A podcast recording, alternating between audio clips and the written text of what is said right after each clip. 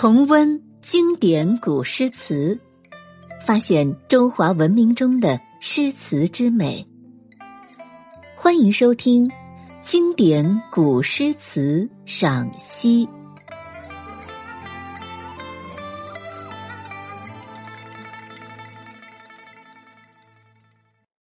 第一百四十三集。宋代周子之《踏梭行》。情似游丝。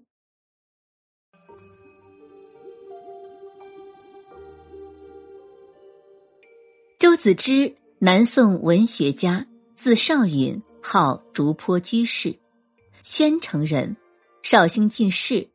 高宗绍兴十五年，为礼兵部驾阁文字。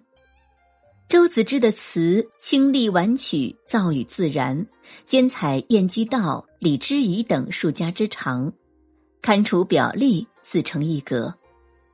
著有《太仓题米集》《竹坡诗话》《竹坡词》等。今天为大家赏析的这首《踏梭行》，情似游丝，是周子之创作的一首别情诗。上片写离别的场景，下片写了别后的相思，愁绪无数，无法排遣。全词凄迷哀婉，愁思无限。下面我们就一起来欣赏这首词作《踏梭行》，周子之。情似游丝。人如飞絮，泪珠隔定空相去。一袭烟柳万丝垂，无因寄得兰舟住。雁过斜阳，草迷烟渚。如今已是愁无数。明朝且作莫思量，如何过得今宵去？这首词的第一句“情似游丝，人如飞絮，泪珠隔定空相去”，这里的游丝是指蜘蛛等昆虫所吐的飘荡在空中的丝。隔是停住的意思，空是空白，去是细看，指离别前两人眼中含泪，空自对面相看。这一句是说，离情像游丝一般飘忽不定，情人像飞絮般难留踪影，两双含泪的大眼睛呆呆的凝目对视，徒自。满含深情，一溪烟柳万丝垂，无因寄得兰舟住。这里的“无因”是指没有办法，兰舟是木兰舟，是船的美称。这一句的意思是：溪边的烟柳垂下万条丝绦。却不能把他的行船拴系留住。雁过斜阳，草迷烟渚，如今已是愁无数。渚是指水中的小舟。这一句是说，大雁在斜阳外飞行，青烟笼罩着沙洲，芳草一片迷茫，无穷的烦恼现在就填满了。我的心胸。明朝且作莫思量，如何过得今宵去？这一句的意思是：明天姑且不再思量，可又怎样才能熬过今宵？怎样才能挨到明天的天明呢？周子之生活在南宋。亲历宋代社会的巨大变迁，颠沛流离的生活使得别离成了家常便饭。作者和情人将要离别，难以表达自己心中的哀愁和不舍，所以作者写此词，意为送别相思之人，用以反映出有情人的无奈。这首别情词全词通过对分别情景的描述和别后的相思之苦的传达，婉转的抒发了词人的无限离愁别恨。开篇情似游丝，人如飞絮，寥寥八个字，不描写景物，也不叙述离别之事，然而景色、环境、事情、人物皆含于其中。而且将人物因离别而生的感叹表现得十分贴切自然，用笔之精巧，比喻之新颖，笔墨之精济，都显示了作者的想象和创造的才能。游丝和飞絮都点明了时令，这就是暮春时节。而情是指别情，也可以指双方的默默情谊。情如游丝这一比喻，体现出情的缠绵牵连，有情丝难断的意思，暗示离别的艰难。人如飞絮，表明人如飞絮一般漂泊不定，羁旅四方，这也点明了此次分别的理由。虽然如此，这两句毕竟还是属于总体上的概括形容。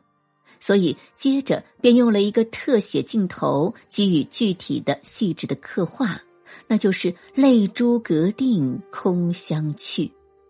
两双满含着泪珠的眼睛一动不动的彼此相觑。剧中的“空”字意味着两人的这种难舍、伤情都是徒然无用的，无限惆怅、无限凄怆，自然也就不言而喻了。一溪烟柳万丝垂，无因寄得兰舟住。这两句把“空”字写足写实。一溪烟柳，千万条垂丝，却无法寄转去的兰舟，所以前面才说泪珠隔定，空相去。一派天真，满腔痴情，把本不相涉的景和事勾连起来。传达出心底的愿意之情和无可奈何之苦，借此又将两人分别的地点巧妙的暗示出来。这种寂静生情的刻画书写，愿柳丝未曾记住兰州，含蕴着居者彷徨凄恻的伤别意绪。下片写离别之后的心情，过片仍写居者行人走后的凄怆情怀。雁过斜阳，草莓烟渚，这是兰州去后所见之景，正是为了引出和烘托“如今已是愁无数”这一句。这里景物所起的作用和上文又略不相同，上片写伤别，下片写愁思，其间又能留下一些让人想象和咀嚼的空白，可谓是不断不粘。意绪相贯。剧中的“如今”联系下文来看，即指眼前日落黄昏的时刻。黄昏时刻已经被无穷无尽的离愁所苦，主人公便就担心今晚将怎样度过呢？词人并不尽把此意说出，而是先荡开一句“明朝”，然后再说今宵。明朝如何过？且莫思量，先想想如何过得今宵去吧。思量如何过这五个字的意思，是为两句中的明朝和今宵所共有的。词笔巧妙的分属上下句，各有部分省略。上句所写思量者是如何过，下句如何过即是所思量者，均可按循而知。这种手法，诗论家谓之护体。这首词书写离情别绪，写尽了离别况味和相思之苦，全词凄迷哀婉，愁思无限。在薛立若的《宋词通论》中，对这首词做了如下评价：他说，此等词都极清欠婉秀。时间燕欧少游清真数家之长，而能居于画境者，即列入第一流作家内亦无愧色。以上为大家赏析的是周子之的《踏梭行·情似游丝》。最后，我们再一起来朗诵一遍：“情似游丝，人如飞絮，泪珠隔定，空相去。一袭烟柳，万丝垂。”无因记得兰州住，雁过斜阳，草迷烟渚。如今已是愁无数。明朝且作莫思量，如何过得今宵去？